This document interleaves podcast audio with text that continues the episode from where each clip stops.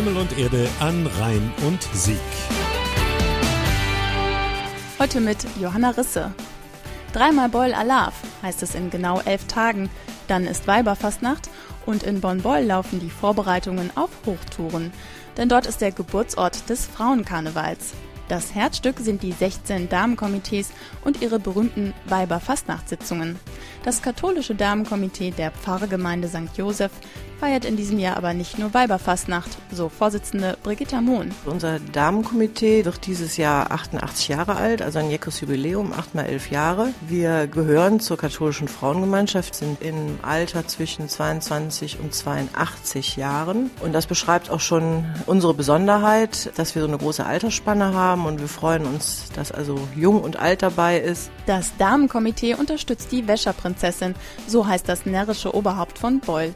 Denn einst waren es die Wäscherinnen, die sich die Teilnahme am bisher rein männlichen Karneval erkämpften.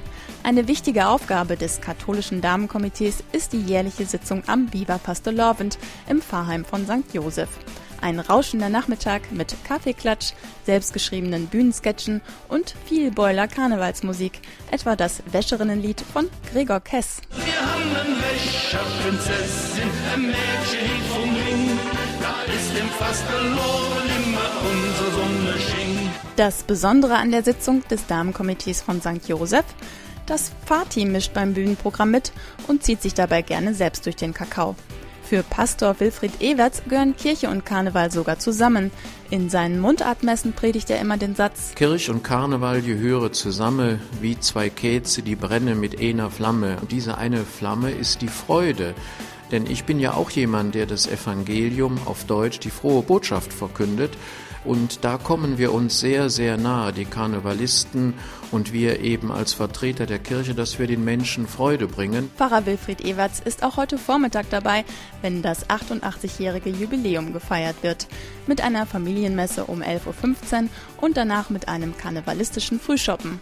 Die Wäscherprinzessin, die Stadtsoldaten und der Oberbürgermeister kommen auch. Himmel und Erde an Rhein und Sieg. Übrigens. Emanzipiert und mutig. Das waren nicht nur die Beuler Wäscherinnen, sondern auch die Bonner Stadtpatronin Adelheid von Vielich. Der Überlieferung zufolge stieß die Äbtissin während einer Dürre mit ihrem Stab in den Ennertang, ließ so Wasser sprudeln und rettete unzählige Hungernde. Das war im 11. Jahrhundert. Seitdem wird sie als Heilige verehrt. Sie starb im Jahr 1015 und wurde am 5. Februar nach Vielich überführt. Adelheids Festtag ist also heute und die ganze Stadt Bonn feiert ihre Stadtpatronen in vielen Gottesdiensten, zum Beispiel um 17.30 Uhr in St. Peter in Vielich. Alle Infos nochmal zum Nachlesen auf Himmel und Erde an Rhein und Sieg.de und radiobonnrheinsieg.de.